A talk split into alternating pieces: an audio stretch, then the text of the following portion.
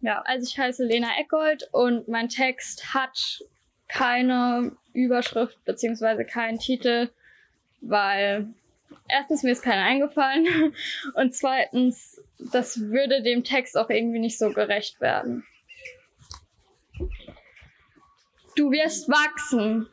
Du wirst alles haben, was du brauchst. Du musst nicht fragen. Nimm, was du nehmen musst. Ich werde gucken nach dir. Meins ist deins. Ich bleibe genau hier.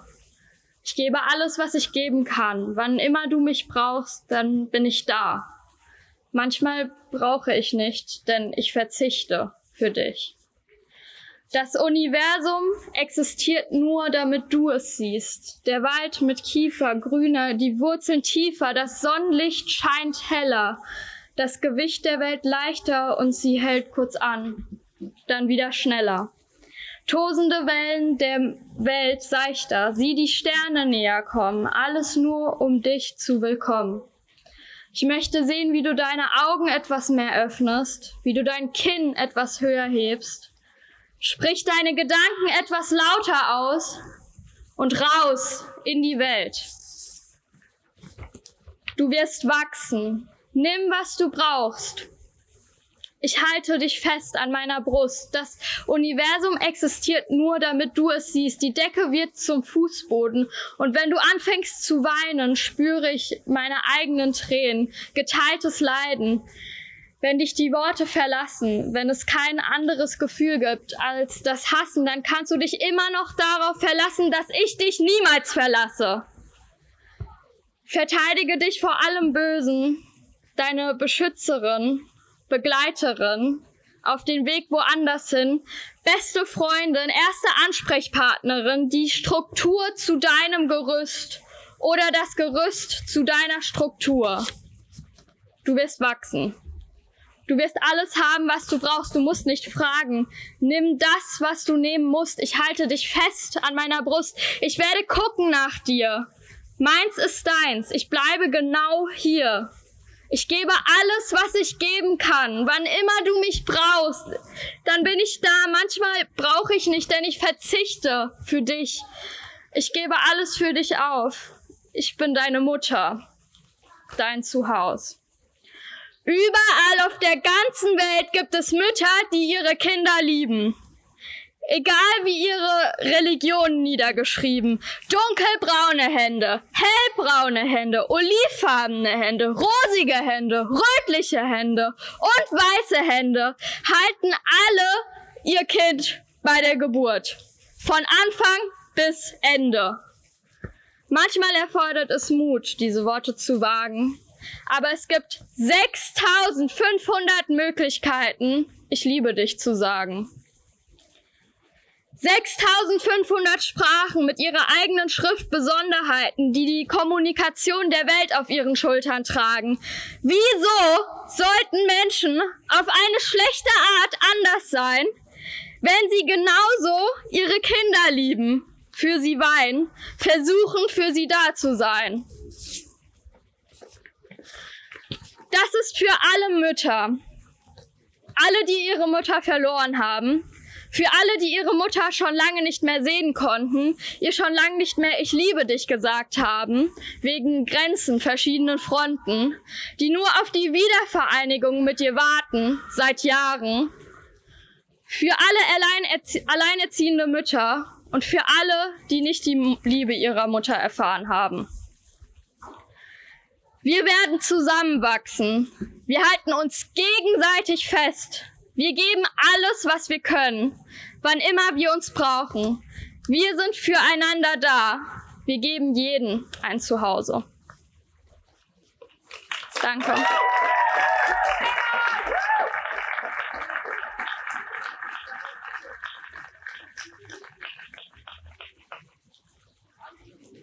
Moin. Schön hier zu sein. Ich, ich freue mich sehr, einen Text vortragen zu dürfen. Ähm, folgender enthält drei nicht zusammenhängende Geschichten, dreht sich um Würde und Verantwortung und heißt, würde ich mal mehr Verantwortung tragen, hätte dieser Text eine klare Botschaft. Und jetzt so. Ich liege im Bett, kurz vor zwölf, schaue noch schnell Tagesschau, ein Feuer brennt, ein Haus fällt ein, Leute klatschen laut und lachen, Menschenhass. kann wohl doch weit mehr, als nur das Feuer im Herzen der Rassisten entfachen. Längst brennen doch nicht mehr nur die Redner unter schwarz-weiß-roten Fahnen, es brennen auch Häuser, Heime, Leben. Menschenhass hat seine große Aufwertung erfahren. Und Aufwertung erfahren hat auch der Satz, wir leben in stürmischen Zeiten. In Deutschland ist eine Partei zum gewachsenen Symbol für Respektlosigkeit, Rassismus, Sexismus und wenn wir ehrlich sind, auch Faschismus geworden. Und schnell sind wir dabei, im Reflex zu unterliegen. Bevor sie da war, war alles gut. Den fehlenden Respekt vor Menschen hat diese Partei nicht nur, nicht nur groß gemacht, sondern quasi auch erfunden, denn wir, wir sind die Guten, die Aufklärer, die Humanisten. Eins. Ich sitze im Café Zwei Jugendliche setzen sich. Ein Handy, ein Bild, ein Junge fast nackt und eingepisst. Die zwei lachen und klatschen ab, weil es schon ziemlich witzig ist. Er schlägt vor, es hochzuladen. Sie lacht. Thumbs up. Zwei Tage später geht der Junge von ihrer Schule ab. Ich habe irgendwo, irgendwo einmal gelesen, die Würde des Menschen sei unantastbar. Ein Wert, ein Konstrukt, das uns allen innewohnt, das uns nicht genommen oder verletzt werden kann. Was ein Schwachsinn. Als ich in der vierten Klasse war, machten wir einen Schulausflug, der damit endete, dass der Ranzen der Außenseiterin ins Lagerfeuer flog. Ein Vater sagte später auf dem hierzu geladenen Elternabend, naja, machen Kinder halt so. Und erklärte das Problem hiermit für erledigt, denn nirgendwo ist eine Entwürdigung, die noch dadurch vergrößert würde, dass sie irgendjemand zur Normalität verklärt und entwürdigend sind aber nicht nur die Entwürdiger. Das sind auch wir, die Lehrer, die Mitschüler, die außen stehen, die Eltern, die wir weggucken, die wir denken runterschlucken, die Achseln zucken und weitergehen. Zwei. Ich stehe in der Bar eine Frau tritt ein. Rote Lippen, hohe Schuhe, kurzer Rock, was das für eine Hure ist, sagt das Schnapsglas neben mir, großes Ego-Pickup-Artist. Die Frau geht nach Bekannten suchen, langsam an der Bahn entlang und er fasst dann ganz ungeniert mit seiner Hand den Hintern an. Wenn man in der Stadt, aus der ich komme, das Ohr an die Mauer einer Burschenschaft hält, dann kann man den Sexismus atmen hören und ich würde gerne glauben. Das hätte nichts mit mir zu tun und wir würden gerne denken, das hätte nichts mit uns zu tun, aber wir belügen es auch selbst, wenn wir sagen, es sind nur ein paar Vollidioten.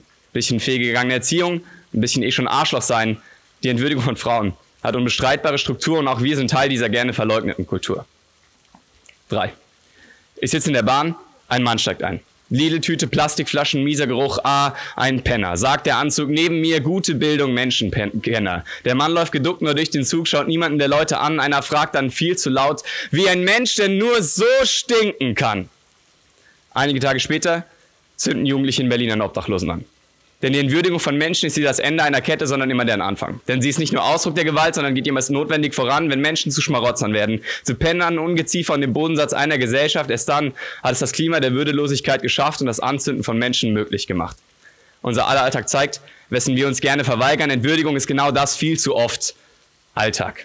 Dabei ist Würde ja ein großartiges Konzept, etwas, das uns allen innewohnt, ein Ausdruck des Respekts des Menschen, jedes Menschen. Und ja, die schlimmsten Kapitel der Menschheit waren immer davon begleitet, dass begonnen wurde, an dieser Würde zu biegen und zu sägen. Es wurde definiert und umherrangiert, bis einige nicht mehr Teil der Gruppe waren, ausgesetzt dem Spott, dem Hass und der Gewalt. Und ja, diese politisch groß inszenierte Entmenschlichung hat wieder großen Zulauf, aber wir verstecken ihn nicht hinter diesen großen Themen, hinter den neu gewonnenen Feindbildern, das in unser aller Alltag Menschenentwürdigung erleben. Jeder kennt diese Geschichten, jeder ist selbst schon mal erlebt und weiß, es gibt nicht nur die Entwürdiger. Es gibt auch die, die neben dran stehen, wegsehen, weggehen, sich aus der Verantwortung stehlen und anschließend Texte über Würde schreiben. Würde ich mal mehr Verantwortung tragen, hätte dieser Text eine klare Botschaft. Aber so bleibt mir nur mich und euch daran zu erinnern, egal wo. Ob in der Schule, im Parlament, in der Bahn oder in der Bar. Die Würde eines jeden Menschen ist antastbar. Dankeschön.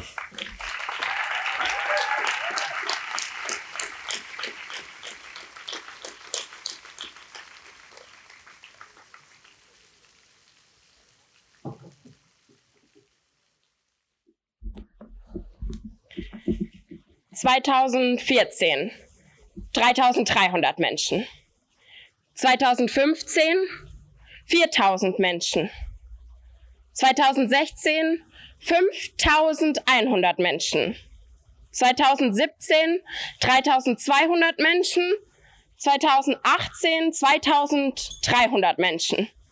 2019 bis heute 929 Menschen. Seit 2014 ist jede elfte Person bei der Flucht über das Mittelmeer ums Leben gekommen. Und wir sind heute hier. Ich habe einen Text geschrieben, um vielleicht ein Stück der Welt zu verändern. Und ja, man könnte jetzt denken, ich bin so ein kleines Mädchen, bisschen verklärtes Weltbild, denkt, man kann hier mit einem Text irgendwas erreichen. Aber das will ich gar nicht. Eine Freundin von mir war selbst auf der Sea-Watch, hat selbst Flüchtlinge aus dem Mittelmeer gezogen und das habe ich nicht.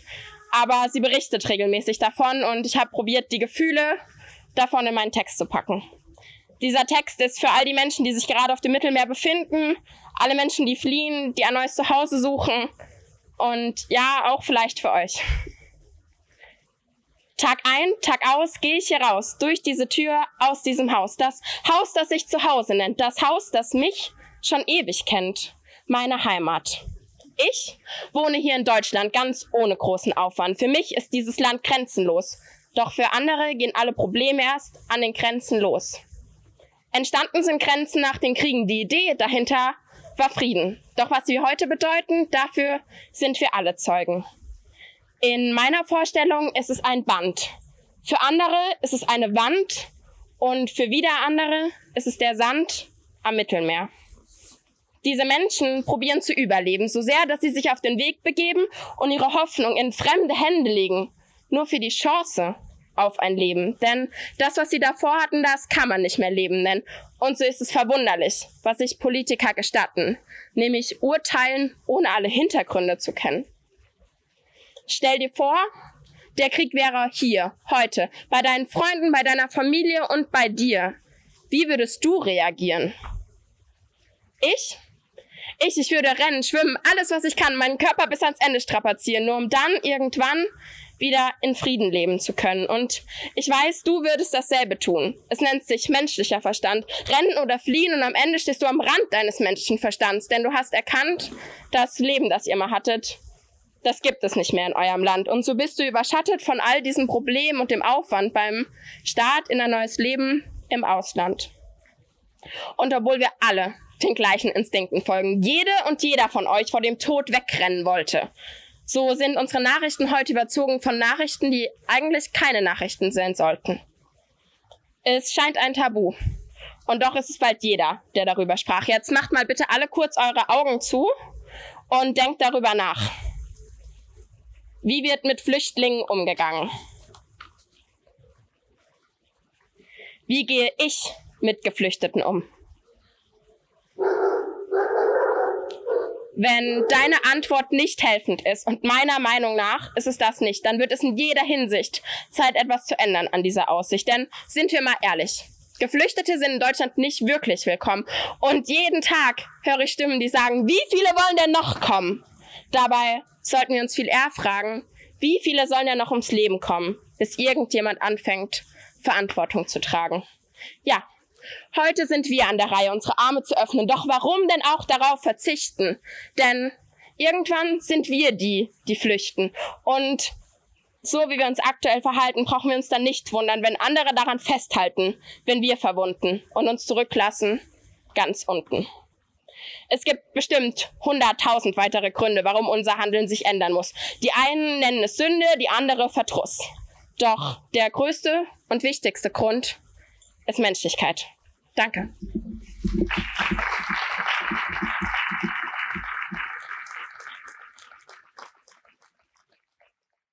Vielen Dank für diese nette ähm, Beschreibung von mir. Ähm, ich bin Tanu X und ja, es geht mit dem gleichen Thema weiter. Ich freue mich sehr, heute hier zu sein und eingeladen zu sein. In Bad Kreuznach habe ich nachgeguckt, dass 2009 äh, zum Ort der Vielfalt gewählt wurde von der Bundesregierung.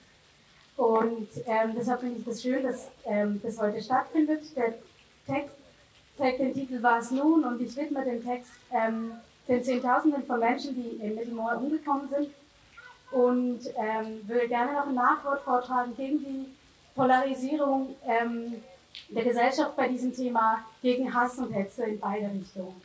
Ähm, der Text heißt Was nun? Leichter, heller Sand. So leicht, dass der Wind ihn herumwirbelt und sanft wieder fallen lässt. Doch der Wind ist zu erschöpft, den Sand in die Luft zu wirbeln und der Sand zu erschöpft, die toten Körper zu begraben die Hoffnungen in Sand, Körner zersplittert, die Träume im Winter aufgelöst und der Glauben an die Menschheit in der Wüste begraben. Denn es ist okay. Die Menschen an der Grenze sterben zu lassen, Hauptsache nicht so viele an uns gelassen, denn wir sind doch die Auserwählten, die uns dieses Leben verdienten. Und warum sollten wir dies den anderen anbieten? Das Boot ist voll. Doch nicht bei uns, wie viel wir hier verschwenden, ohne umzuverteilen. Doch das Boot ist voll. Auf dem Mittelmeer, die Luft ist raus, denn so viele Menschen kann das Boot nicht tragen. Die Schreie weht der Wind weg, die Hilferufe verklingen in der Luft, das Boot sinkt. Die Korallenriffe werden zu Nachbarn, der Meeresboden zu tausend Särgen. Die Hoffnungen in Wassertropfen zersplittert, die Träume im Meer aufgelöst und den Glauben an die Menschheit von der Welle weggespült. Und die Menschen, die die Wüste nicht begraben hat und das Meer nicht verschluckt hat, stehen an der Grenze. Doch die Grenze ist zu. Ding, dang, dong. Die Reise zu Freiheit und Sicherheit endet hier. Ein Schritt nach vorn und ein Schuss. Sorgt dafür, dass es nur ein Schritt bleibt. Ein Schritt zurück. Das Meer, die Wüste, der Hunger, der Durst und die Gewalt versperrt den Weg zurück in die Heimat. Und was nun? Nachwort. Wenn Bomben hinter Bomben fliegen und Kinder verrecken in Kriegen. An Waffen gebaut in der Schweiz, obwohl man weiß, wie heiß das Feuer entreißt und unschuldige Leben zu reißen. Und sind die Menschen dem Tod entkommen, bei uns angekommen, hoffen aufgenommen zu werden, gehen Menschen in Herden auf die Straße und entschließen, dass es das Beste wäre, sie an der Grenze zu erschießen. Wo ist da die Menschlichkeit? Warum ist Menschenleben nicht für alle Menschen erste Priorität? Wie zynisch ist das denn? Länder seit Jahrzehnten auszubeuten, Konflikte unter Menschen zu stiften, damit Gruppen streiten. Und dann durch freien Waffenhandel Korruption zu fördern, Mördern zu Diktateuren zu befördern, immer mehr Waffen zu exportieren und die Menschen den Mördern auszuliefern und dann sich als moralisch überlegener Kontinent zu stilisieren, sich von den barbarischen Kriegen zu distanzieren und zu suggerieren, dass wir unseren Wohlstand verlieren, wenn noch mehr zu uns fliehen, sodass sich rechte Gruppen formieren mit dem Ziel, Europa zu einer Festung zu konvertieren und gar keine Migration mehr zu tolerieren. Und doch, Integration kann nur funktionieren, wenn wir nicht die Geduld verlieren und die Sprache des Hasses adaptieren, denn wenn Intoleranz auf Intoleranz trifft, wird keine Toleranz entstehen. Der Hass wird sich verschieben und in Hetze gegen Andersdenkende umgeschrieben. Gegen Hetze von rechts. Hilft keine Hetze gegen rechts, sondern vorbildliche Solidarität, die alle umfasst. So sehr sich alles in mir sträubt, Intolerante zu tolerieren, kann ich doch nicht ihretwegen meine Prinzipien aufgeben. Dass alle Menschen Gleichheit und dass alle Menschen zusammengehören und somit das Prinzip der Gemeinschaft selbst zerstört. Denn Solidarität bedeutet für alle einzustehen. Ich glaube, es würde manchmal helfen, besorgten Menschen das Gefühl zu geben, zur Gesellschaft zu gehören und respektiert zu werden, damit sie lernen, dass es alle Menschen verdient haben, respektiert zu werden. Dass Menschen im Mittelmeer zu retten nicht bedeutet, alle zu uns sein zu lassen, sondern ihr Recht auf Leben zu gewähren. Dass Multikulti nicht bedeutet, konservative Parallelgesellschaften zu tolerieren, sondern Differenzen nicht als Barrieren zu sehen. Und dass Religionsfreiheit nicht bedeutet, die Unterdrückung von Frauen zuzulassen, sondern Menschen nicht aufgrund ihrer Religion zu diskriminieren und auch nicht aufgrund ihrer Hautfarbe, ihrer Religion, ihres Geschlechts und ja, auch nicht aufgrund ihrer Ängste und Sorgen um ihre eigene Existenz. Denn ihre Ängste sind real. Ihr Sorgen teils berechtigt. Es rechtfertigt zwar nicht, fremde Menschen zu hassen und doch, wenn wir besorgte Menschen in die rechte Ecke drängen oder gar als Nazis abstempeln, das wird sie nur weiter frustrieren und nicht in tolerante Menschen konvertieren. Also wenn sie laut sind, lasst uns lauter sein. Wenn sie hetzen, lasst uns respektvoll bleiben. Wenn Sie besorgt sind, lasst uns Lösungen vorschlagen. Den Kampf beiseite legen, den Hass aus dem Weg fegen. Lasst uns Solidarität verbreiten und uns nicht alle zerstreiten, denn wenn Solidarität gegen Hass und Hetze verliert, dann gibt es am Ende kein Wir. Schönen guten Abend. Hört man mich? Ja, hier, hier ist, äh, okay. Es hat mich überrascht, dass die Anmoderation jetzt so kurz war. Nach der Fontano habe ich gedacht, das ist auch so ein langer Monolog sein wird, aber nein, es ist auch schön so.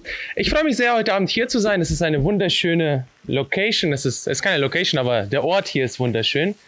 Äh, und ich würde gerne einen Text vortragen, da geht es auch um. Ähm, es ist eine Geschichte, die mir mein bester Schulfreund damals erzählt hat. Er ist Moslem und ich habe ihn gefragt, wie es ist, als Moslem in Deutschland zu leben. Und äh, genau, bevor ich den Text vortrage, ich habe auch ein Buch dabei, das heißt Adoptivsprache, sind elf Slam-Texte. Ich werde da vorne stehen. Falls ihr Interesse habt, könnt ihr gerne vorbeischauen. Mein Text heißt Sprengstoff. Viel Spaß. Er ist deutsch. Er lebt in Deutschland und er wurde hier geboren. Seine Eltern brachten Farbe nach der braunen Uniform. Er spricht Deutsch und seine Träume sind so deutsch wie das Wort Traum und was seine Eltern sprechen unter sich, versteht er kaum. Doch sein Vater spricht Gebete. Jeden Tag kniet er sich hin. Er lebt einen fernen Glauben.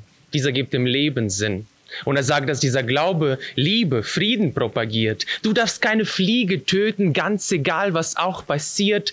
Ramadan, die Zeit des Fastens. Man entbehrt, um zu verstehen, dass das Leben nicht für alle einfach ist. Um zu bestehen, muss man auch den Armen helfen, Schwache stützen, Gäste schätzen.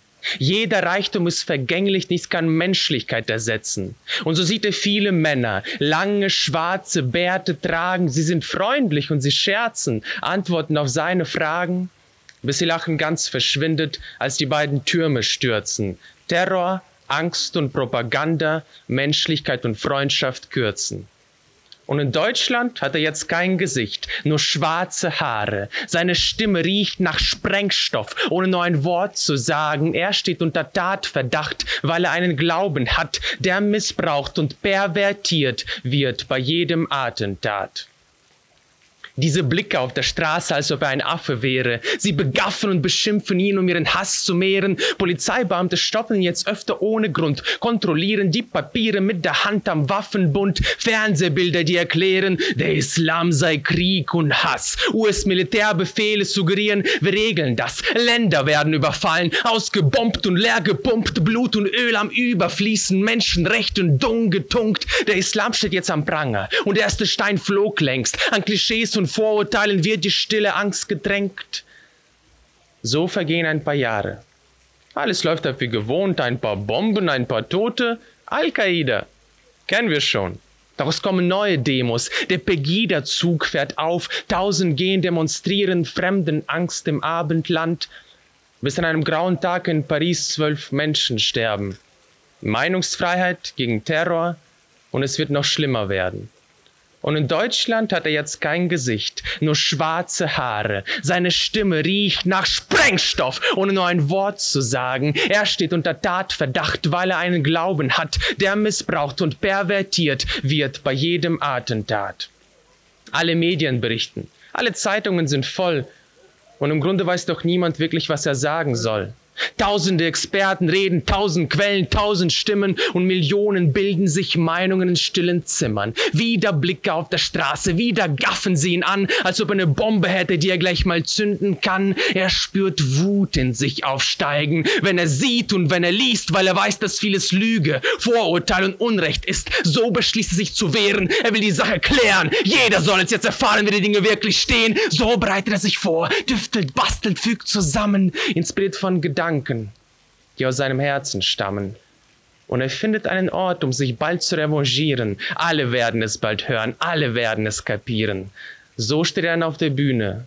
Freitagabend, kurz vor acht, in den Händen hält er Sprengstoff und er liest aus voller Kraft.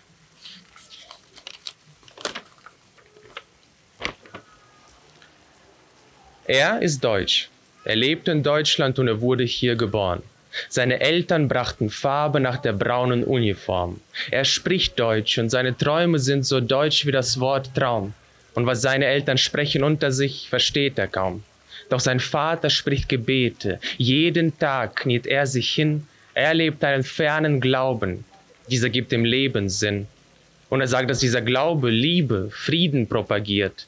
Du darfst keine Fliege töten, ganz egal, was auch passiert. Ramadan, die Zeit des Fastens. Man entbehrt, um zu verstehen, dass das Leben nicht für alle einfach ist. Um zu bestehen, muss man auch den Armen helfen, Schwache stützen, Gäste schätzen. Jeder Reichtum ist vergänglich, nichts kann Menschlichkeit ersetzen. Und so sieht er viele Männer, lange schwarze Bärte tragen. Sie sind freundlich und sie scherzen, antworten auf seine Fragen bis ihr Lachen ganz verschwindet, als die beiden Türme stürzen, Terror, Angst und Propaganda, Menschlichkeit und Freundschaft kürzen. Und in Deutschland hat er jetzt kein Gesicht, nur schwarze Haare. Seine Stimme riecht nach Sprengstoff, ohne nur ein Wort zu sagen. Er steht unter Tatverdacht, weil er einen Glauben hat, der missbraucht und pervertiert wird bei jedem Attentat. Vielen Dank.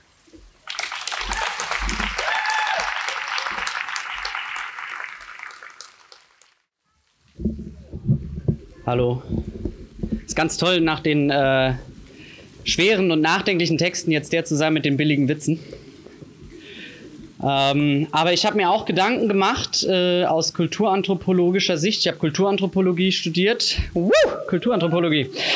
Äh, also was sehr erfolgsorientiertes und ähm, habe mir Gedanken gemacht, wo fängt Solidarität eigentlich an? Im ganz kleinen Bereich, im Alltag bei einem selbst. Und ich habe festgestellt, wir sind einfach in einer sehr egozentrischen Gesellschaft. Jeder denkt nur noch an sich und ich finde es sehr schade und ich würde mir einfach wünschen, dass wir alle hier, also alle, die hier sitzen, auch einfach mal ein bisschen mehr an mich denken würden.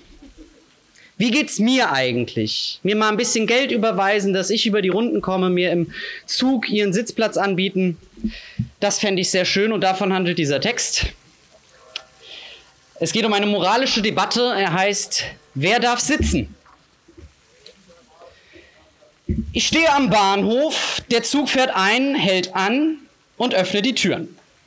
Ich steige geschwind ein und tigere auf der Suche nach einem Sitzplatz durch das Gefährt. Alle Plätze belegt. Ich komme zum letzten Abteil. Es ist eins dieser großen mit Klappsitzen an den Fenstern und Stripperstangen in der Mitte. Ich erblicke einen Sitzplatz und schalte zack meinen Turbo ein. Fast schon mit Überschallgeschwindigkeit rase ich auf den letzten freien Sitzplatz zu und platziere meine Pobacken auf dem Klappsitz. Der Zug fährt ab. Genugtuung erfüllt mich. Sitzplatz bekommen. Aber nur für einen kurzen Moment. Dann schaue ich nämlich auf. Eine alte Dame steht vor mir und schaut mich empört an. Na, hören Sie mal, junger Mann. Ich wollte mich da gerade hinsetzen. Ich habe den Platz zuerst gesehen. Ich spüre, wie die empörten Blicke der anderen Zuggäste sich in mich bohren. Alte Dame schlägt jungen Mann im Zug Sitzplatz, schnick, schnack, schnuck, das weiß man doch verdammt nochmal. Ich seufze und stehe auf, damit die Dame sich setzen kann. Doch da, gerade als die alte Dame sich mit einem triumphalen, suffisanten Lächeln auf den Sitzplatz bequemen will, ertönt eine Stimme. Moment mal! Ich hatte den aber, glaube ich, zuerst gesehen. Aber Sie haben sich einfach an mir vorbeigedrängelt. Die alte Dame und ich blicken erschrocken an die Zugtür. Dort steht eine hochschwangere Frau. Ein Raunen geht durch das Abteil. Jetzt wird es spannend. Hochschwangere Frau, alte Dame, wer darf sitzen? Ich höre einige Fahrgäste tuscheln. Hat sich einfach an ihr vorbeigedrängelt. Die alte Dame sollte aber sitzen dürfen. Nee, nee, die Schwangere. Ah, der junge Mann sollte da mal Platz machen. Äh, ich bin an ihnen vorbei, weil meine Beine vom Warten schon so wehtaten. Ich bin nämlich schon über 70. Versucht die alte Dame sich zu erklären, erntet neben einigen Kopfnicken aber auch skeptische Blicke des Fahr Fahrgasttribunals. Schwachsinn, poltert die Schwangere. Sie haben mich auch noch weggedrückt und sind dann zu dem Platz hier geeilt, weil sie gesehen hatten, dass es nur noch einen freien Platz gibt. Nur war der junge Mann eben schneller. Und jetzt wollen sie ihn zum Stehen verdonnern, nur weil sie älter sind? Tja, das Spiel können wir auch zu zweit spielen. Die Schwangere dreht sich zu den anderen Fahrgästen. Ich sollte sitzen dürfen, denn ich bin im achten Monat und ich zähle für zwei. Gemurmel bricht im Abteil aus, die Fahrgäste fangen an zu diskutieren. Ein älterer Herr ruft, ja, kein Respekt mehr vor dem Alter, lass die Dame sitzen. Zustimmendes Raunen, die alte Dame nickt wie verrückt. Ey, die macht doch eh nicht mehr lange, echauffiert sich ein Girl in einem YOLO-Shirt. Die hat ja auch keinen Respekt vor der Schwangeren gehabt. Außerdem bringt die Frau bald neues Leben zur Welt. Sie muss sich schonen. Und was tun Sie für die Gesellschaft, Sie alte Kuh? ruft ein Radfahrer, der mit seinem Fahrrad fünf Plätze blockiert. Ich helfe am Wochenende bei der Tafel, poltert die alte Dame. Also ich hab sie da noch nie gesehen, grummelt ein Wohnungsloser, der seine Pfahntüte auf dem Platz neben sich liegen hat. Die sollen eine Münze werfen oder Schnick, Schnack, Schnuck spielen, wirft ein Ehepaar in die Runde. Also, ich würde sie ja sitzen lassen, aber ich glaube, das wird nix, kichert ein Rollstuhlfahrer. Was geht denn hier gerade ab? fragt ein Typ in meinem Alter und nimmt sich verwundert seine Kopfhörer aus dem Ohr. Ich beneide ihn so sehr. Der Zug hat während der Diskussion angehalten und ein Mann auf Krücken ist eingestiegen. Er sieht den freien Platz und fragt in die Runde, äh, könnte ich mich da hinsetzen? Ich habe einen Bänderriss und kann nicht so gut stehen. Es bricht völliges Chaos aus. Alle fangen an zu diskutieren, rumzuschreien. Ich höre nur noch einzelne Wortfetzen durch das Geschrei. Schwanger! Respekt vor dem Alter! Strohhalme ziehen! Nein, der Mann kann nicht gut stehen! Langsam und so unauffällig wie möglich, während die anderen diskutieren, versuche ich mich auf den Platz zu setzen. Doch da schreit eine Frau mit unreiner Haut und Brille hysterisch: Da! Der junge Kerl, der will sich hinsetzen! Schnurstracks erhebe ich mich wieder. Alle starren mich an. Ertappt. Es ist totenstill. Wissen Sie, sage ich in die Runde, es gibt so viel Unglück und Leid auf dieser Welt. Sollten wir nicht alle froh sein, dass wir es so gut haben? Wir streiten uns nicht um Essen oder ein Dach über dem Kopf, sondern um einen Sitzplatz im Zug. Wir sollten alle demütiger sein. Ich will meinen Sitzplatz hergeben. Sie verdienen es alle zu sitzen. Sie sind alle wertvolle Mitglieder unserer Gesellschaft und tragen alle eine Last mit sich. Und wenn ich ihren Tag dadurch einfacher machen kann, dass ich stehe und sie sitzen, dann will ich das tun. Ich habe eine Freundin, Familie und Freunde, die mich lieben. Mir geht es gut. Ich kann ruhig stehen. Applaus brandet im Abteil auf. Einige Fahrgäste haben Tränen in den Augen.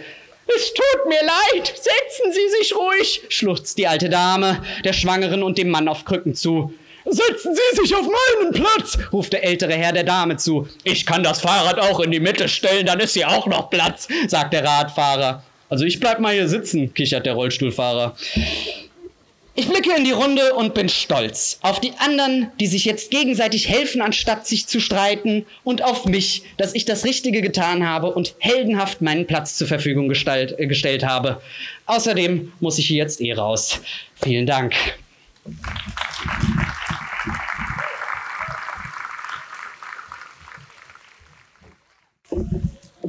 Hi. Können mich alle gut hören? Nein, okay. Besser? Ja, okay.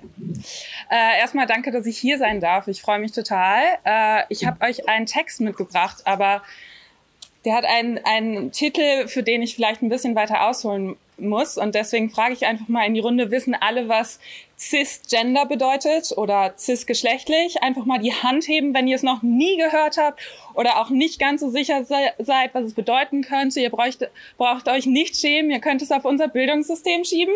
Also mutig, ja. Ähm, einfach damit wir alle auf dem gleichen Stand sind, erkläre ich jetzt mal. Und zwar cis ist das Gegenstück zu trans, äh, transgender oder transgeschlechtlich. Also das bedeutet, eine cisgender-Person ist jemand, der sich mit dem, äh, mit dem Geschlecht identifiziert, was diesem zur Geburt zugewiesen wurde. Also ich bin beispielsweise eine cisgender-Frau. Und jetzt können wir alle zusammen meinen schönen Titel auch verstehen. Der heißt nämlich Fuck the System, C-I-S. Witzig. Sexualkundeunterricht, siebte Klasse. Männer haben ein Penis, Frauen Perioden. Weibliche Sexualität, Anatomie, Befriedigung, Konsent, alle nebensächlich. So nebensächlich, dass Jungs beim Thema Menstruation in den Raum nebenan gesandt werden. Die Ironie scheint keinem aufzufallen, bildet einen Mikrokosmos unserer Gesellschaft. Eine Gesellschaft, die gekonnt das Blut ihrer Frauen vergisst, zwingt Frauen, ihre Tampons möglichst unauffällig aus ihren Taschen hervorzuzaubern, um bloß kein Ekel hervorzurufen. Denn denn ihre teuer bezahlten Tampons kosten sie circa 2000 Euro in ihrem Leben. Dazu kommen noch Kräutertees und Kopfschmerztabletten, die eh nie wirklich helfen. Dazu kommt das Schweigen, das mehr kostet als Gold. Aber nein, in Schulen schicken wir Jungs aus dem Raum, sobald es ums Thema Menstruation geht, als wäre es eine ansteckende Krankheit. Dabei geht es hier nicht mal nur um Frauen. Ja, es gibt ein Men in Menstruieren. Trans, trans, nicht binär, intergeschlechtlich, überall fließt das Blut. In den letzten zehn, Entschuldigung. In den letzten zehn Jahren wurden weltweit 2982 Morde an trans- und genderdiversen Menschen gemeldet. 65 Prozent der europäischen Opfer sind Migrantinnen. 2982 Menschen. Und die Dunkelziffer ist hoch. Fast jede zweite Transperson ist Opfer eines sexuellen Übergriffes. Kosmetische Operationen an intergeschlechtlichen Kindern sind weiterhin erlaubt. Doch im Sexualkundeunterricht hören wir lediglich von Mann und Frau. Das biologische Geschlecht darf niemals hinterfragt werden. Es ist ein soziales Konstrukt. Gibt es da nicht noch so etwas wie Twitter? Äh, ich meine Twitter. Das heißt intergeschlechtlich und ist wesentlich komplizierter als du. Egal. Nur Platz für binäres Denken. Der Penis kommt in die Vagina. Sex bedeutet Penetration. Cis-lesbische Paare, die nur Oralverkehr haben, bleiben auf ewig. Magische Jungfrauen dienen lediglich dem Male Gaze. Queer sein bedeutet in diesem Bildungssystem unsichtbar zu sein. Lehrer geben sich tolerant und laufen direkt durch einen durch, als wäre man ein Geist. Nur sichtbar, wenn es um Geschlechtskrankheiten geht. Sicherer Sex ist kein Sex und wenn es sein muss, nehmt doch bitte Kondome und hier habt ihr ein paar Bananen und Menschen, die eben keine Bananen mögen, denken, sie wären falsch. Gestört, verstört davon, dass alle nur von Bananen reden. Für alle, die es nicht begriffen haben, wir reden hier von Asexualität. Kennst du nicht deine Lehrerin aus der siebten auch nicht? Bis wir diese verstaubten Bücher ersetzen, bleibt sexuelle und Geschlechtervielfalt vergessen. Pornografie wird zur neuen Sexualkunde und unser Bildungssystem hat versagt. Es gibt ganze Regenbögen an Identitäten, doch in diesem Bildungssystem gibt es nicht einmal Graustufen, gibt es nur Schwarz und Weiß, die nicht vermischt werden dürfen. Nur gerade Linien, jede Kurve wird geglättet. Statt queere Kinder bei ihrer Selbstfindung zu unterstützen, stützt dieses Bildungssystem stützt dieses System ausrangierte Geschlechterrollen vom aktiven Mann und der passiven Frau. Kein Wunder also, dass der Durchschnittsbürger Angst vor queeren Themen hat, verloren ist in den scheinbar neuen Begrifflichkeiten. Kurzer Crashkurs. Hab Mut, Dinge zu verlernen. Mut, neue Dinge zu erlernen. Wenn du dir nicht sicher bist, frag dein Gegenüber nach Pronomen. Wenn du dir sicher bist, frag trotzdem. Stell deine Fragen, stell sie alle. Stell sicher, dass sich deine Gesprächspartnerin wohlfühlt. Sei dir bewusst, dass du gewisse Lebensrealitäten nie komplett nachvollziehen wirst, aber du kannst versuchen, sie zu verstehen. Hilf uns, ein veraltetes System zu verändern. Hilf, ein System zu bilden, das alle willkommen heißt, das eine Zukunft schafft, in der wir alte siebte Klasse Biologiebücher vollkritzeln mit Anmerkungen, sie anzünden und aus der Asche neue repräsentative Bücher schaffen. Bücher, in der wir alle einen Platz, Bücher, in denen wir alle einen Platz finden. Bücher, die dabei helfen, dass wir in der Welt einen Platz finden. But in the meantime, fuck this system. Dankeschön.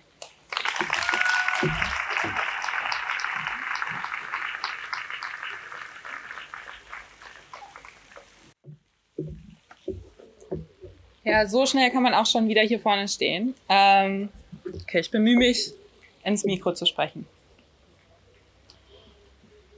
Ich fange direkt an mit meinem zweiten Text, der heißt Ein zweites Herz. Schreib mir, wenn du zu Hause angekommen bist. Der Schatten der Nacht liegt über unserer flüchtigen Umarmung. Automatisch scannt mein Blick den Straßenbahnwagen. Ich setze mich zu einem Typen, der am wenigsten betrunken aussieht, bemühe mich möglichst beschäftigt auf meinem Handy rumzutippen. Beim Aussteigen nehme ich den geübten Schritt einer Person an, die definitiv erwartet wird. Zielstrebig, doch bedacht, keine Angst zu zeigen. Schnell, jedoch nicht zu schnell. Es ist es ist eine Übung, die sich eingefleischt hat. Teil meines Körpers geworden ist wie ein zweites Herz. Schnell pochen, klein genug, um übersehen zu werden, immer da, aber eher so im Hintergrund. Ein zweiter Beat zu meinem Soundtrack. Die Stimme im Lied, die das Echo eines Refrains singt, die das alte Lied des Patriarchats singt. Die Trommel, die mir einhämmert, dass mein Körper eben doch nicht nur mir gehört. Innerhalb des letzten Monats haben bereits zwei Typen versucht, mich anzufassen. Und jedes Mal, als eine dritte Person dazwischen ging, über meine Proteste hinweg behauptet, ich würde das wollen. Mein Nein wäre nicht wirklich ein Nein, wir würden uns kennen. Wir leben in einer Gesellschaft, die sich jahrhundertelang bereits darin übt, Frauen zu gaslighten, ihre Realität als nichtig erklärt, sie als überreagierend darstellt, als verrückt, hysterisch. Hysterie ist griechisch für, für Uterus.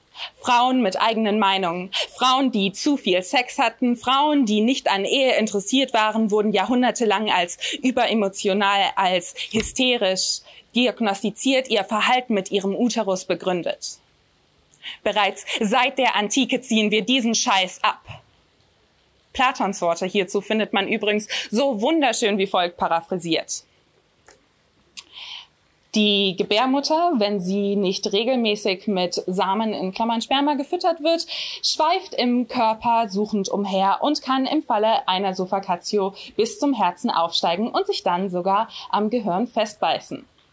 Dies führe dann neben weiteren Krankheitssymptomen zum typischen hysterischen Verhalten soll heißen, wir schenken heutzutage Vergewaltigungsopfern keinen Glauben, weil irgend so ein Arsch die Gebärmutter personifiz personifiziert und rum erzählt hat, dass die ab und zu Heißhunger auf Sperma kriegt und dann panisch wie Pac-Man durch den Körper rennt. Ich meine, wann hat denn bitte irgendjemand in der Geschichte der Menschheit Heißhunger auf Sperma gekriegt?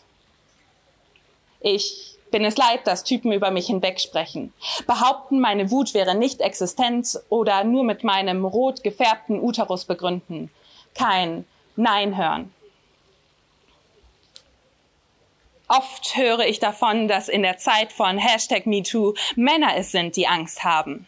Nicht mehr wissen, wie und ob sie mit Frauen reden können. Denn es könne ja sein, dass sie Worte und Gesten anders interpretiert. Und um ehrlich zu sein, macht es mich traurig. Es macht mich traurig zu hören, dass du dich noch nie zuvor gefragt hast, ob dein Gegenüber mit deiner Berührung einverstanden ist. Noch nie überlegt hast, wie was du tust auf sie wirken könnte. Dass es für dich noch nie notwendig war, Frauen mit Empathie zu begegnen. Doch ich wende mich zu dir in deiner Angst und bitte dich, mich zu hören. Denn Frauen leben ihr ganzes Leben mit normalisierter, internalisierter Angst, mit einem zweiten Herzen. Schnell pochen, klein genug, um übersehen zu werden, immer da, aber eher so im Hintergrund. Dankeschön. Ja, ja, das geht, das geht. Hallo, hallo. Ja, lasst euch nicht täuschen. Ich sehe zwar sehr gut aus, bin dafür aber nicht sehr intelligent. Nee. Nee, andersrum. Ich bin zwar sehr intelligent, sehe dafür aber nicht sehr gut aus. Nee. Nee, das war's auch nicht. Ich bin in beidem eher so semi. Genau, das war's. Ich bin in beidem eher so unteres Mittelmaß, alles okay. Das heißt aber auch, ich verstehe nicht so viel. Beispielsweise Klimawandel, Klimakatastrophe. Verstehe ich nicht so viel von. Das ist, äh, da müsste ich mich auch reinarbeiten und wenn dann freitags Schüler protestieren gehen auf die Straße, dann, oh, das ist so anstrengend, sich damit auseinanderzusetzen. Da gehe ich lieber auf Facebook und schreibe dann, nö, die wollen doch eh alle nur schulfrei. Wenn Ferien sind, geht keiner demonstrieren. Und wenn die dann in den Ferien demonstrieren gehen, dann sage ich, ja, hätten sie mal lieber einen Baum gepflanzt oder äh, Müll eingesammelt. Die Eltern fahren ja eh SUV. Und wenn die dann mit dem Bus zur Schule fahren und Müll einsammeln und Bäume pflanzen, dann sage ich halt, Greta ist Autistin. Es kann sehr einfach sein. Es kann sehr einfach sein. Nein, ich habe mich ernsthaft mit dem Thema ein bisschen auseinandergesetzt. Und dabei ist dieser Text entstanden und der ist auch Fridays for Future und ähm, allen Zukunftsbewegungen gewidmet. Ähm, und Greta Thunberg, ähm, er soll nämlich aufzeigen, was passiert, wenn wir die nicht ernst nehmen. Er ist aus der Perspektive des Ozeans und er heißt Sturmflut. Vor und zurück. Vor und zurück. Ich bin fett geworden, sagen sie. Ich breite mich aus. Und du verteidigst sie, beherbergst sie, Erde. Einst kamen sie aus mir herausgekrochen, aber irgendwann war der Ozean nicht mehr gut genug für diese undankbaren Plagen. Vor und zurück vor und zurück. Und jetzt stehen sie unserer Liebe im Weg, unserer Hassliebe, Erde. Ich zehre an dir seit Anbeginn der Zeit und nehme dich in mir auf, bis ich dich vollends verschlungen habe. Ein romantisches Spiel. Vor und zurück. Vor und zurück. Doch die, die du deine Kinder nennst, meinten, sie könnten es aufhalten, meinten, sie könnten mich aufhalten. Sie bauten Deiche und Hochwasserschutzanlagen und begradigten meine Flüsse. Es hält mich nicht auf, das weißt du selbst, Erde. Sie hatten sich nur ein wenig Zeit verschafft. Vor und zurück. Vor und zurück. Und jetzt haben sie mich vergessen. Meine Kraft vergessen. Schmeißen ihren Müll in mich, ihren Plastikmüll, der als einziges übrig bleiben wird von dieser großartigen Zivilisation, wenn ich dich erst verschlungen habe, Erde, vor und zurück. Und wie sie dich behandeln. Obwohl du ihnen alles gibst, was sie zum Überleben brauchen, sie behandeln dich wie Dreck, Erde. Erheben sich zur Königsspezies über all deine anderen Kinder. Dabei sind sie so schwach, nicht so schnell, stark oder hart wie Strauß, Löwe oder Schildkröte. Vor und zurück. Aber ihre Intelligenz macht sie überlegen, sagen sie. Ihr Bewusstsein. Dabei ist kein anderes Lebewesen so dumm und zerstört den eigenen Lebensraum. Und die unter ihnen, die es aufhalten wollen, die ziehen sie ins Lächerliche. Die Menschen widern mich an. Schau sie dir doch an, Erde. Die fetten, fleischfarbenen Klumpen, wie sie in Stahlkonstruktionen gequetscht mit sich mit Antibiotika vollgepumptes Fleisch in ihre Mäuler stopfen. Von einer Spezies, die sie für schwächer halten als sich selbst. Vor und zurück. Dabei schauen Sie zu, wie ich gemütlich Jahr für Jahr ansteige, sorglos und dumm. Dieser Hochmut, er wird Sie alles kosten. Ein Räuspern von mir und ich lege wieder ein Atomkraftwerk in Japan lahm oder vernichte ganze Inseln Erde. Vor und zurück. Ich steige und steige immer weiter an, bis selbst den Größten unter ihnen das Wasser bis zum Hals steht. Und zuerst werden dann die Kleinen und die Kinder ertrinken. und die Großen müssen deswegen weinen. Und durch ihre Tränen steige ich nur noch mehr an Erde. Und die, die sich auf Schiffe retten wollen, werde ich in meinen Wellen ertrinken. Erde. Vor und zurück. Die Letzten werden sich auf die kältesten und höchsten Berge retten und elendig erfrieren, furchtbar verdursten, erbärmlich ersticken. Und ihre Leichen werden als Trophäen in mir treiben, wenn ich dich dann vollends verschlinge, Erde. Es heißt schließlich nicht umsonst der blaue Planet vor und zurück. Und wenn dann die letzte Plastikinsel aufgelöst ist, bin da nur noch ich, keine Erde mehr, nur ich, ich und nochmals ich. Und in mir die wahre Krönung der Schöpfung, Fische und Quallen, Haie und Wale, Krabben und Korallen. Und dann wird es still sein. Doch bis dahin erstmal Ebbe. Zurück, zurück, zurück. Dankeschön.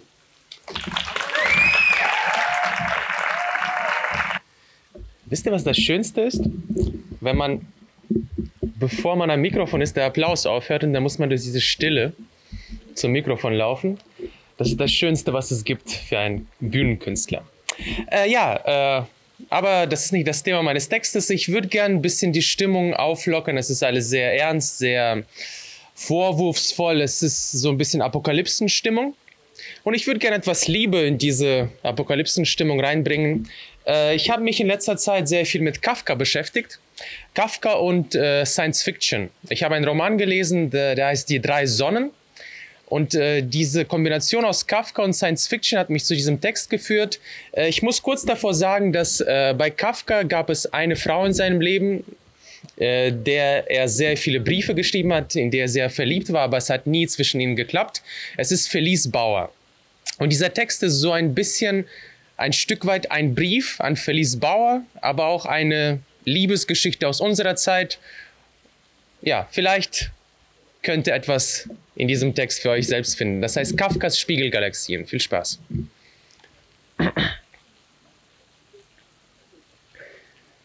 Danke, dass du da bist.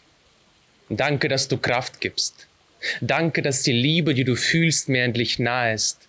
Danke ist ein kleines Wort. Danke heißt oft gar nichts. Doch mein Dank dir gegenüber ähnelt der Galaxis, wo zwei kleine Neptunseelen lange umeinander kreisten, angezogen von der Liebe durch das weite Weltall reisten, ihre Sonnen näherten sich, eine warm und hell, wie Sonnenblumenduft nach Regen, und die andere wie ein Stein, der seit Jahren schien verlegen, schöpfte fremde Energien, fremde Augen, fremde Schmerzen und verbarg den Kern der Schwärze tief in seinem eigenen Herzen.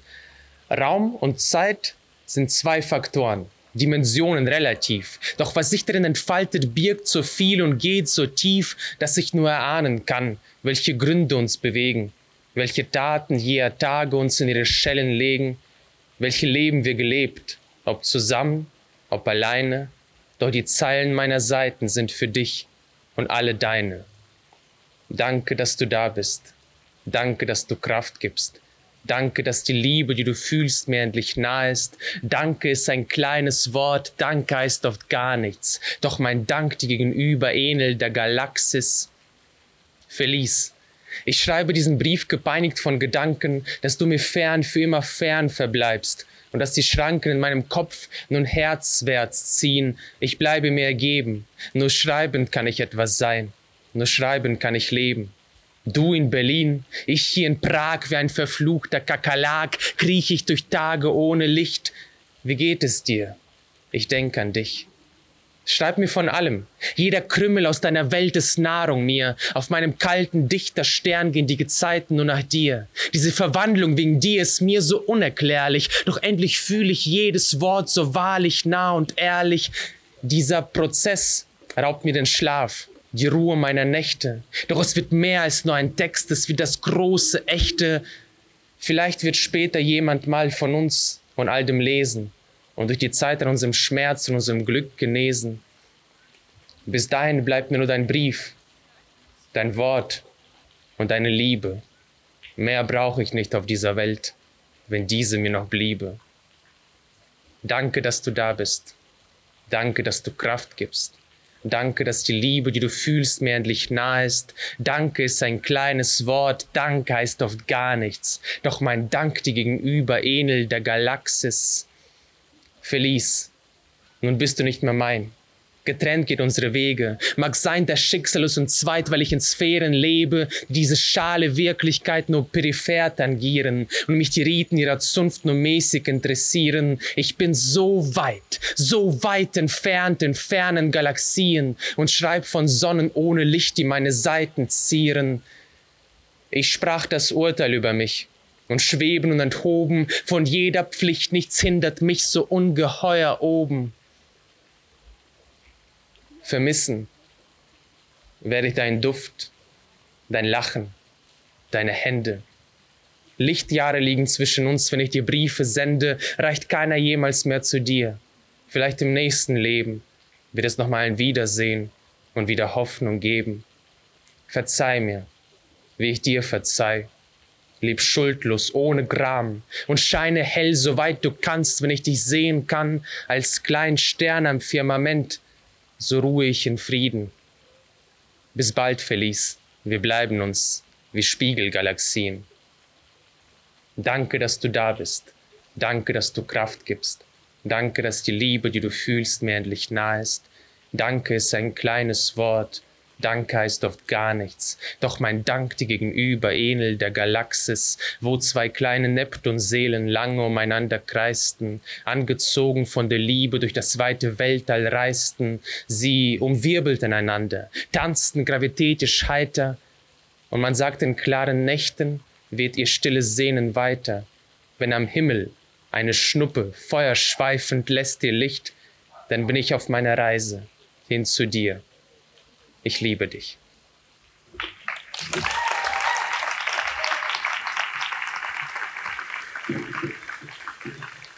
Ja, vielen Dank. Ähm, vorher ist mir die Anmoderation nicht so gelungen.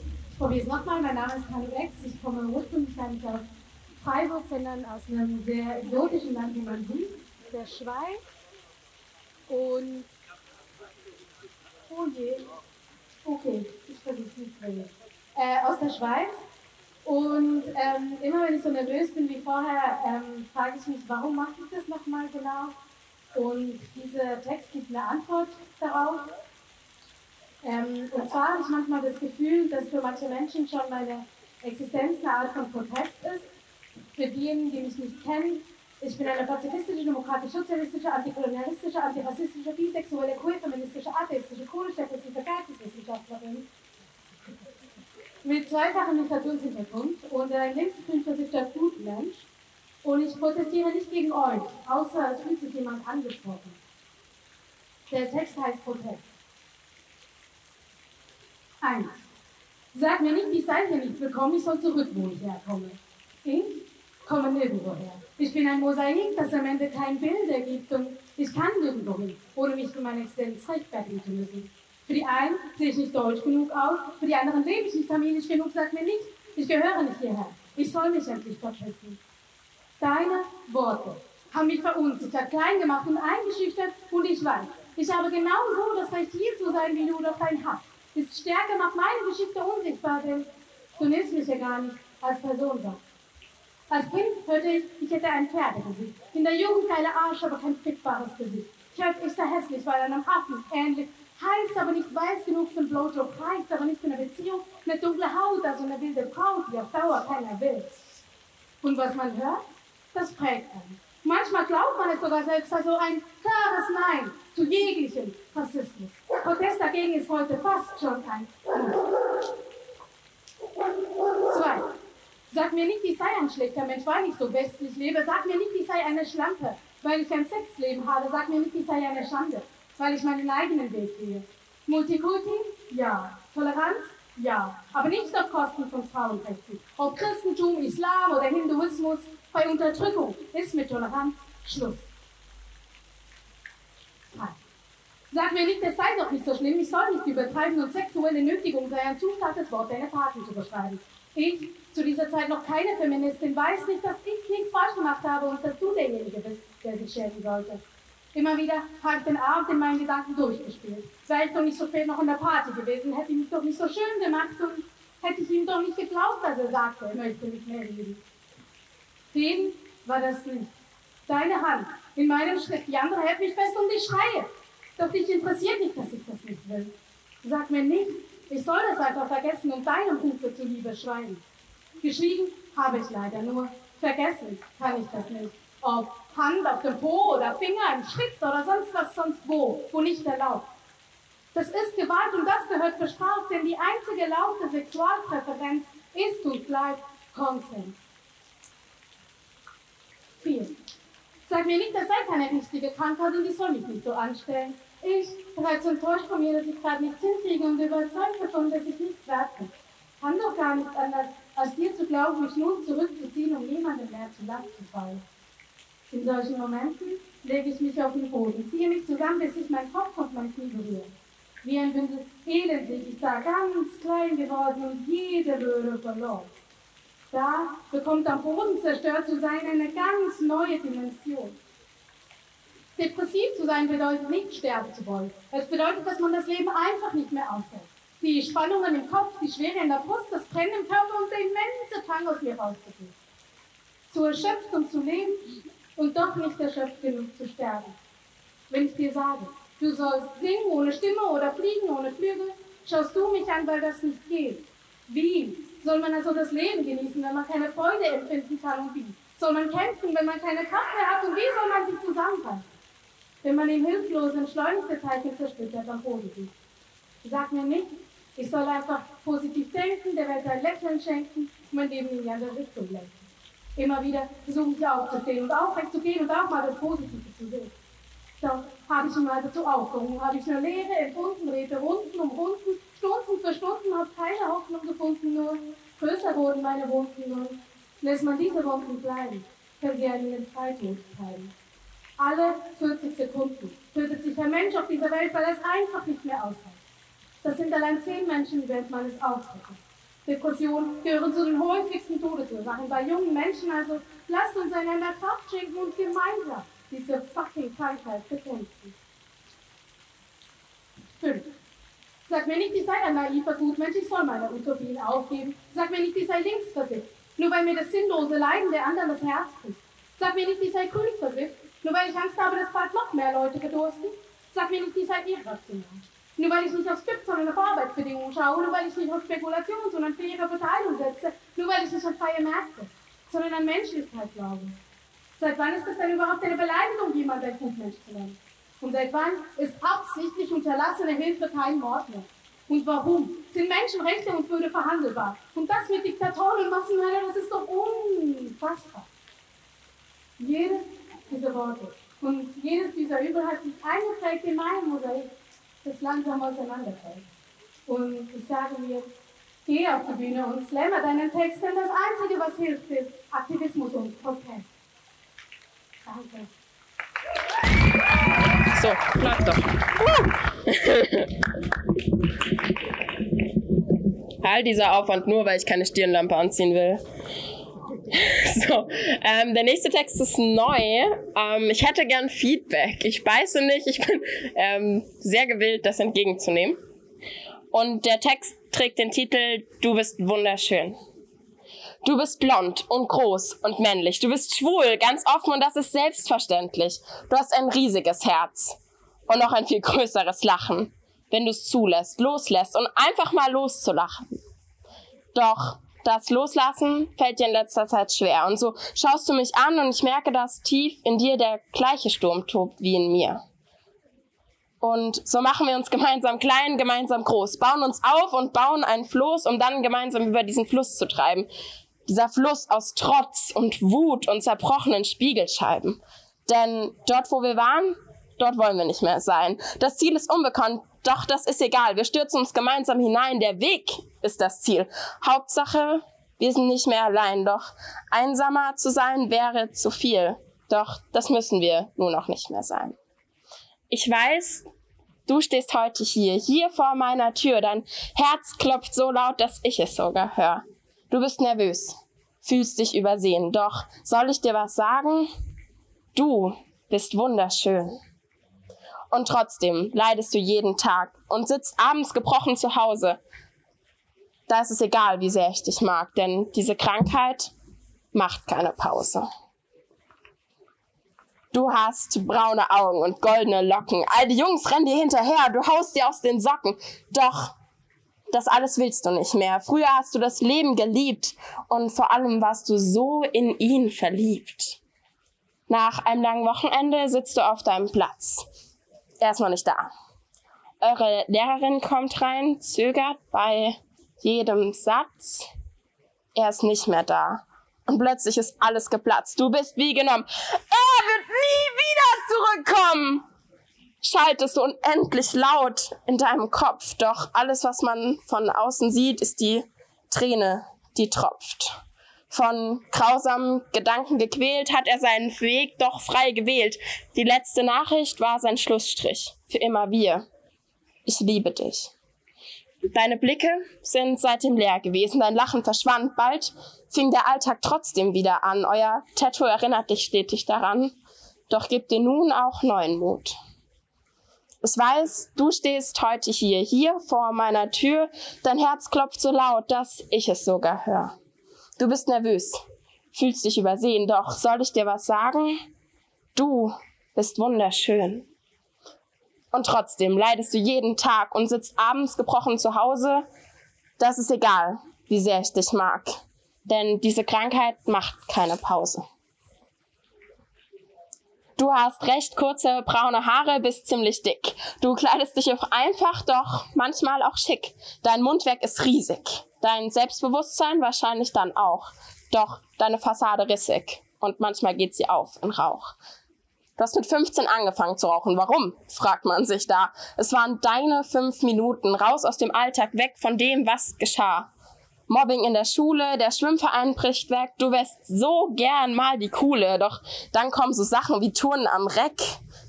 Du findest nirgendwo mehr Halt, findest keine Auswege, hörst das Lachen, das schallt über alle Flure und Wege.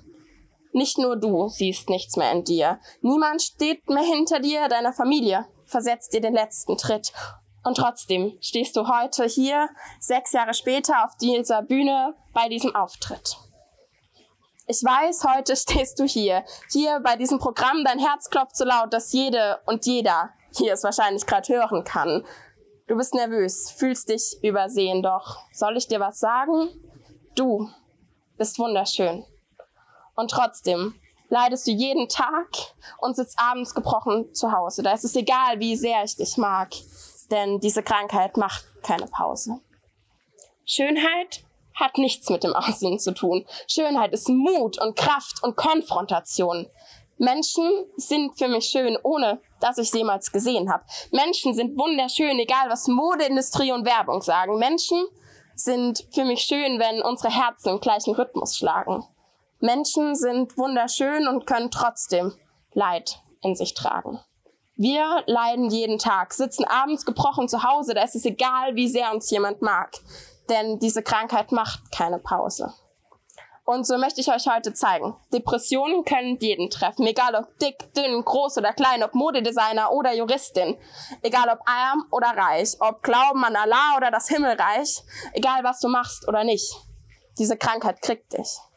Diese Krankheit wählt nicht nach dem Erscheinungsbild aus und viele tragen sie eben auch nicht raus. Doch viele Menschen tragen sie in sich. Vielleicht betrifft es auch dich. Und ja, es betrifft mich. Du bist nicht allein bei diesen Gedanken und es ist okay, dir Hilfe zu suchen. Bei einer Magen-Darm-Grippe isst du doch auch kein Kuchen. Jede und jeder hat es verdient, gesehen zu werden. Nicht nur physisch Kranke. Lasst uns krank sein, neu definieren und so vielleicht auch unsere Gedanken. Dankeschön.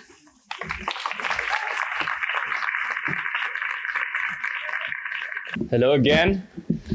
Ähm, ich freue mich, äh, den zweiten Text vortragen zu dürfen.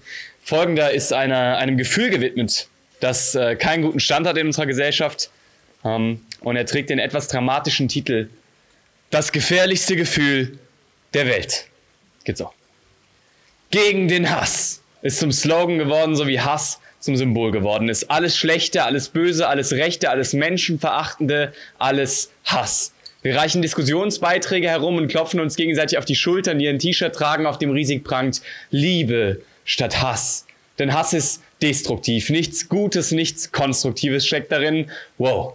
Was eine fette Kerze auf dem Kuchen der Erleuchtung. Hass ist doch vor allem ein Gefühl. Und warum sollte ich einem Gefühl vorwerfen, nicht konstruktiv zu sein? Denn die Frage, ob etwas konstruktiv oder hilfreich ist, ist doch auch immer eine Frage des Rahmens. Ein Zahnarztbohrer ist wenig hilfreich, wenn ich eine Straße neu pflastern will. Und andersherum will ich meine Zahnärzte nicht mit einem Presslufthammer hantieren sehen. Warum also soll ich dem Hass vorwerfen, dass er nicht hilfreich ist? Und außerdem, als wäre Liebe immer ein hilfreiches Gefühl.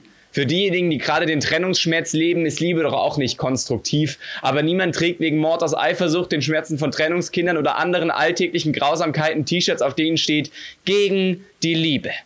Dabei ist statistisch gesehen die gefährlichste Person in unser aller Alltag die, die unser Bett teilt. Und ich verstehe schon, dass Liebe rote Rosen, Glücksgefühl, Freundschaft, Geborgenheit einfach alles Schöne ist.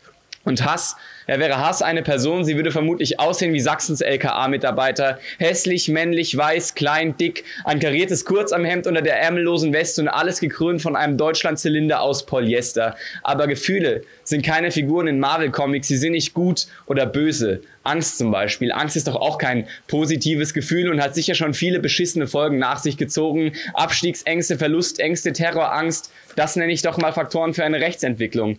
Und trotzdem finde ich im Internet keine Bestseller, Spiegelkolumnen und Merchandise mit keinen Fußbreit deinen Ängsten. Und warum? Weil es Schwachsinn wäre. Angst steckt nun mal in allen von uns und nur weil Angst manchmal irrational oder ein schlechter Ratgeber ist, ist es doch kein sinnloses Gefühl. Wenn ich zwei Tage vor Abgabe der Hausarbeit noch keine Zeile geschrieben habe, dann weiß ich doch, wozu es Angst gibt. Und ja, ich weiß, worauf ihr hinaus wollt.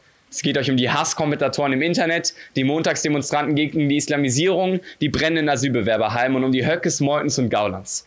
Aber wir tun so, als wäre da der Hass, der im Hintergrund die Fäden zieht. Wer hat denn den Hass in der Vergangenheit instrumentalisiert, etabliert und so weit kultiviert, dass er zum erschreckenden Symbol ganzer Gesellschaften geworden ist? Das war doch nicht der Hass selbst. Der Hass hat sich doch nicht wie der Baron von Münchhausen am, am eigenen Schopf aus dem Sumpf der Emotionen gezogen, um die Macht zu übernehmen. Das waren wir. Unser geliebter Superminister Horst Seehofer zum Beispiel lebt den Hass doch auch nicht aus tiefster Überzeugung. Er veranstaltet keine Fackelmärsche oder geht nachts Ausländer jagen und trotzdem schürt er mit seinen Aussagen den Hass der Menschen. Er kalkuliert den Hass als politisches Werkzeug, instrumentalisiert ihn für seine Zwecke. Aber wir schauen dann auf den Hass wie Cäsar auf seine Sklaven. Auf der einen Seite der mit Missgabel und Hass bewaffnete Mob, auf der anderen Seite die Ritter der Aufklärung mit Schwertern der Liebe. Denn für uns kann Unmenschlichkeit immer nur aus Affekt, Wut und Hass resultieren. Ich frage mich ja, was unser Superhorst denkt, wenn irgendwo ein Asylbewerberheim brennt oder Leute im Mittelmeer ersaufen. Und die Antwort ist, es ist ihm vermutlich einfach egal.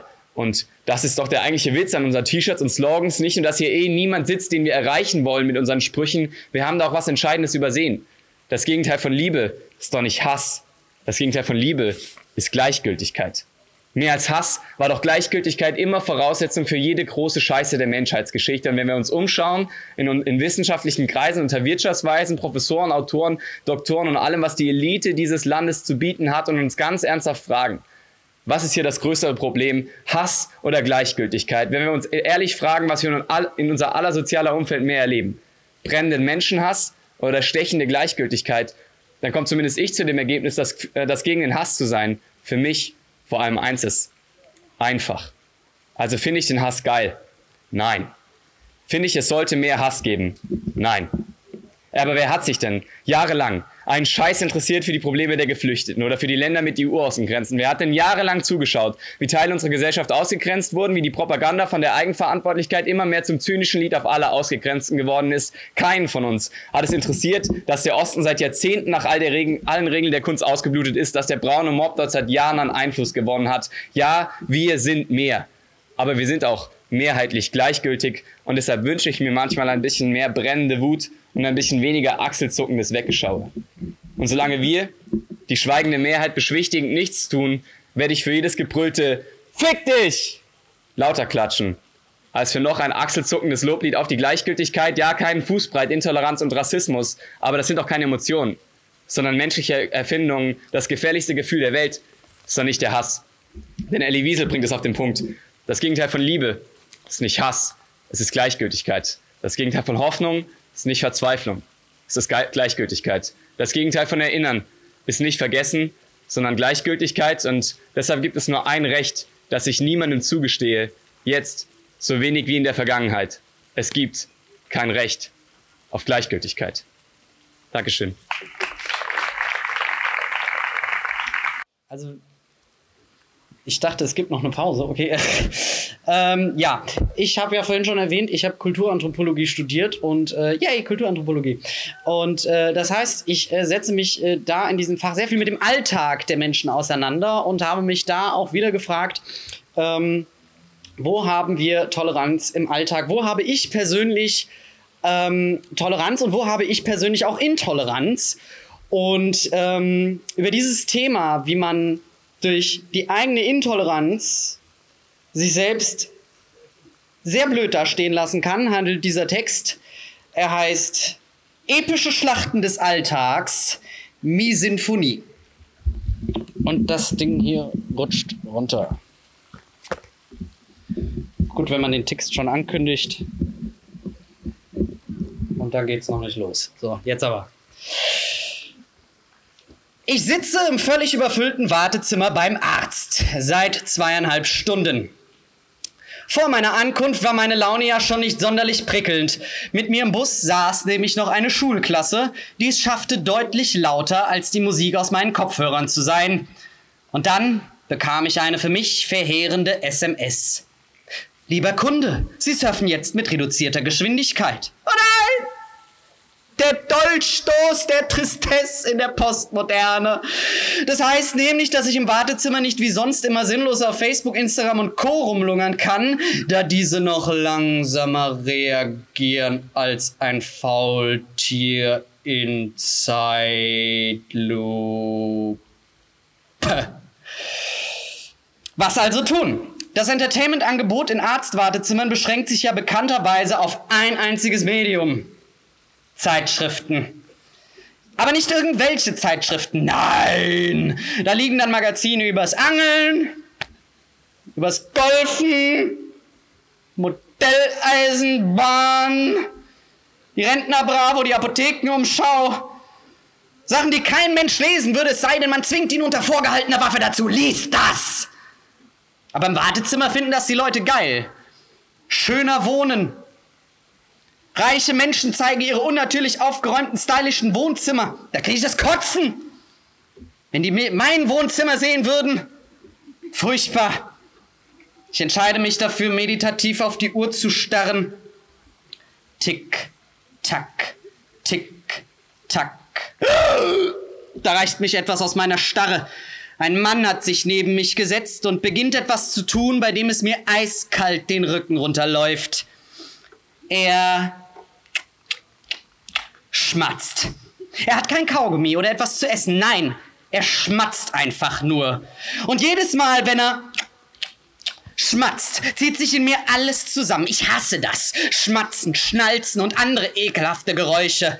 Wenn jemand beim Essen neben mir mit offenem Mund kaut und laut schmatzt, dann hält mich nur die Gefahr einer mehrjährigen Haftstrafe davon ab, ihm seine Gabel abzunehmen und sie ihm durchs Auge hindurch in den Schädel zu rammen. Letztens stand ich im Supermarkt an der Kasse. Während vor mir eine überforderte Mutter und ein inkompetenter Mitarbeiter versucht haben, die verfickten Treuepunkte der Frau einzulösen.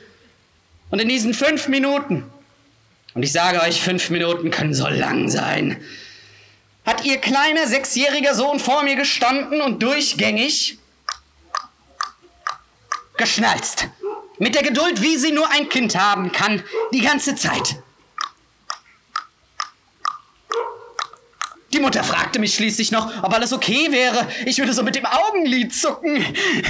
Ob alles okay ist? Klar, außer dass ihre scheißverdammte Drecksplage versucht, einen neuen Schnalzdauerrekord aufzustellen. Kleiner Tipp beim nächsten Mal, Kondom benutzen, Sie blöde Kuh! Hab ich gedacht. Gesagt, hab ich. nee, ich hab nur was im Auge, sorry. Geile Lache. Und jetzt sitze ich hier in diesem verkackten Wartezimmer und kann mich auf nichts anderes konzentrieren als auf dieses Scheißgeschmatze von diesem Typ neben mir. Ist mir doch scheißegal, warum er schmatzt. Er soll aufhören. Ich stelle mir vor, wie ich meine Hand in seinen Mund stopfe, damit er aufhört. Kopfkino, wie ich ihm für jedes Schmatzen eine schallende Ohrfeige verpasse. ja, das wär's. Verkloppen die Sau. Und dann reicht es mir. Es reicht endgültig. Ich werde dem Typen jetzt die Meinung geigen. Für all die Male, bei denen ich die nervigen Geräusche still ertragen habe. Für all die Geplagten, die sich nie getraut haben, etwas zu unternehmen. Ich werde ein Exempel statuieren. Wir machen das nicht mehr mit. Ich drehe mich zu dem Mann. Er schmatzt. Und dann bricht es aus mir heraus. Ja, da guckst du blöd, hä, du Schmatzfresse. Für jedes Schmatzen werfe ich ihm jetzt einen genervten Blick und ein lautes zu. ja, ich kann auch noch ganz anders, ja. Ich kann auch noch laut ausatmen. Und so ein leises Boah, hinten dran hängen, ja, ich mach dich fertig. Ich hoffe, jedes Räuspern ist jetzt wie ein Peitschenhieb wie in deine Fresse, du dumme Sau.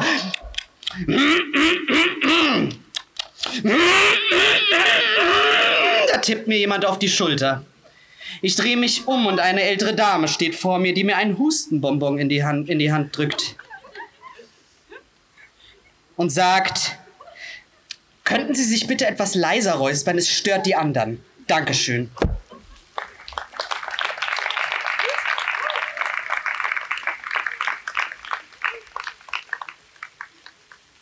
Ich würde als nächstes gerne unsere letzte Poeten des Abends auf die Bühne bitten.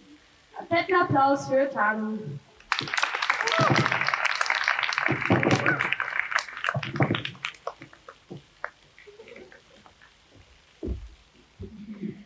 Danke, dass ich ähm, nochmal darf. Ich habe vorhin ähm, allgemein das Thema Rassismus und konservative Parallelgesellschaften angesprochen und die auch kritisiert. Und ich glaube, jetzt ist Zeit für Selbstkritik. Ähm, es ist eines meiner intimsten Geheimnisse, die ich äh, mit euch teile in Form eines Textes. Und zwar ist es eine Kritik an meinem eigenen Rassismus, zum Teil gegen mich selbst, wenn ich im Sommer brauner werde. Und es geht auch um Rassismus von dunkelhäutigen Menschen gegenüber dunkelhäutigen Menschen. Und ähm, der Text trägt den Titel Meine Hautfarbe und ich werden keine Freunde. Angeboren, drangewachsen, drangelassen, jeden Tag, jede Stunde dran gemessen. Meine Hautfarbe und ich werden keine Freunde. Ich laufe durch die Gegend und sehe mich dabei nicht, doch die Menschen, die ich begegne, sehen mich in einem anderen Licht. Ich bin braun mit dicken Augenbrauen, dunkelbraunen Augen, die mich selbst nicht gern anschauen, auch wenn es echt schwer ist zuzugeben. Ich wünsche mir so oft, ich wäre weiß. Ich weiß, manche finden mich heiß, weil ich nicht weiß bin. Andere finden mich hässlich, weil ich nicht weiß bin. Doch ich möchte nicht schön sein, weil ich exotisch bin. Ich möchte nicht schön sein, obwohl ich anders bin. Ich möchte schön sein, wie ich bin. Ich möchte mich schön finden, wie ich bin. Doch ich ertappe mich, wie ich vor dem Spiegel stehe und mich angeekelt ansehe, dass ich dunkler geworden bin von ein paar Stunden Sonnenschein, die ich genießen konnte, bis ich merkte, dass ich dadurch weniger schön geworden bin, sagen meine Komplexe. Das ist Rassismus, sagt mein Kopf. Ich bin erschöpft, sagt mein Körper. Erschöpft mir zu sagen, dass es okay ist, anders zu sein, dass auch ich wie jede andere Person schön sein kann und dass all diejenigen, die was anderes sagen, nicht der komplexe Wert sind. Meine Hautfarbe und ich werden keine Freunde. Schnitt eins: Ich bin sechs Jahre alt. Ich stehe unter der Dusche und schruppe. Schruppe so fest wie ich kann, bis meine Haut brennt, denn ich möchte weiß sein. Wie die anderen Kinder in der Schule, denn sie sagen, ich hätte die Hautfarbe von Scheiße. So gehe ich leise, mit gesenktem Kopf nach Hause und dusche. Erst Kürzlich hatte ich eine Werbung gesehen, dass auch dunkle Flecken aus den Kleidern rausgehen, wenn man nur gutes Waschmittel nimmt. Und ich dachte damals, dass das auch für meine Hautfarbe stimmt. Also rieb ich meine Haut mit Waschmittel ein, um mich rein und weiß zu waschen. Doch meine Haut brannte. Und ich erkannte, dass meine Hautfarbe braun bleiben wird und das Hänsel nicht so schnell ein Ende nehmen wird. Meine Hautfarbe und ich werden keine Freunde. Schnitt zwei, ich bin zehn Jahre alt. Ich habe indisch-klassisch getanzt. Ganz gerne eigentlich, denn die Musik und der Rhythmus beruhigten mich eröffneten eine ganz neue Welt, in der ich eins war mit mir selbst.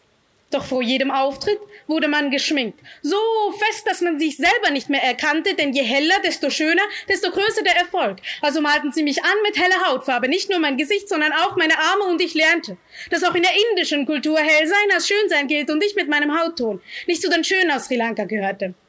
So stand ich nach jedem Auftritt vor dem Spiegel, schminkte mich ab, entsorgte das Abschminktüchlein voller Farbe und merkte, wie weit ich davon entfernt war als schön zu gelten. Meine Hautfarbe und ich werden keine Freunde.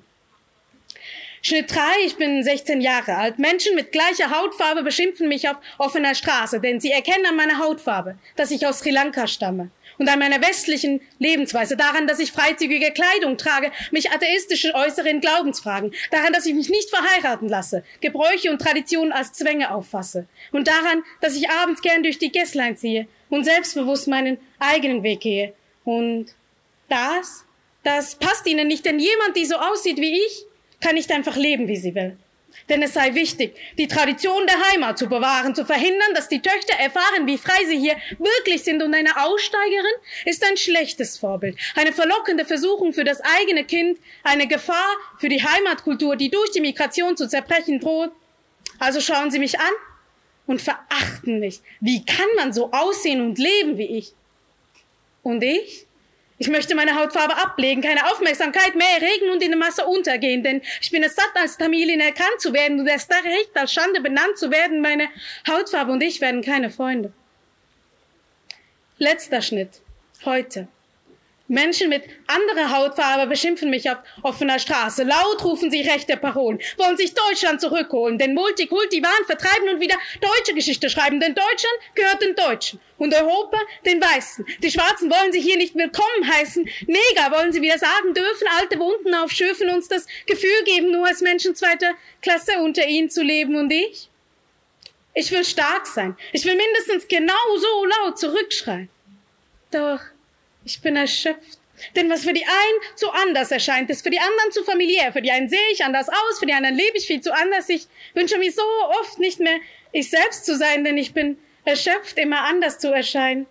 Meine Hautfarbe und ich werden definitiv keine Freunde. Danke fürs Zuhören.